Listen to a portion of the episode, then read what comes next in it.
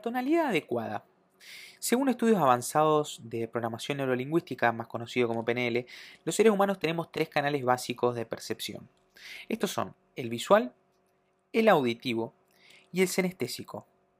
Según varios de los estudios de esta ciencia, cada persona tiene predominancia hacia alguno de estos tres canales.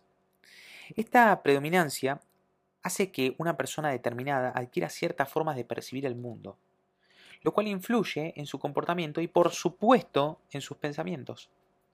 El hecho de que una persona tenga predominancia por alguno de los canales básicos de percepción no quiere decir que no utilice los otros canales, debido a que todos son necesarios para la supervivencia de los seres humanos. Las personas que tienen predominancia visual tienen un ritmo de voz rápido. Se sienten más familiarizados con las imágenes que con cualquier otra cosa. Las personas que tienen predominancia auditiva tienen un ritmo de voz un poco más pausado. Su voz es muy bien timbrada y son muy selectivas en su vocabulario. Las personas que tienen predominancia senestésica tienen un ritmo de voz aún más lento y reaccionan ante sensaciones táctiles. Debido a que en el medio de una conferencia, uno de los objetivos principales es entrar en confianza con la mayor cantidad de asistentes posibles, y sabemos que cada uno de ellos tiene alguna predominancia por algún canal de percepción, podemos utilizar la siguiente estrategia para hacer que se conecten con el conferencista de una manera completamente mágica. Presta atención a lo siguiente, es algo que te va a dar mucho poder la próxima vez que expongas un tema. Durante toda conferencia, asegurándote que el micrófono esté bien instalado, bien prendido, se escuche bien y todo lo demás. Acuérdate que si es un micrófono de mano, mantenerlo a una distancia de más o menos 4 o 5 centímetros de la boca. Utiliza frases inicialmente con un ritmo de voz rápido. De esta manera vas a lograr que las personas que tienen preferencia visual se conecten. Después, pausas ¿eh?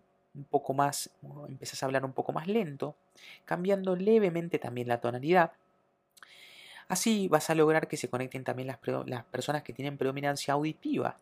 Y después cambias el tono más grave y más pausado aún, logrando que se conecten las personas que tienen predominancia sinestética.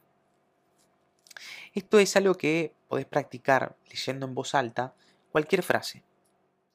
Ahora que ya sabes cómo manejar el ritmo de la voz, quiero que prestes atención en el énfasis que hacer al vocalizar que tenés que hacer al vocalizar ciertas palabras.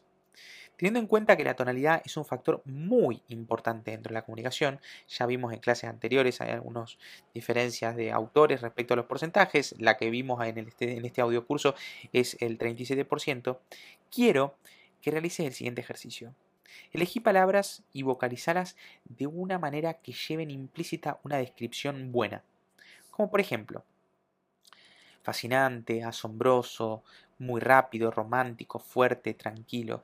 Mientras más hagas este ejercicio, más vas a lograr ser consecuente con las palabras que utilizas y vas a ser cada vez más un mejor orador.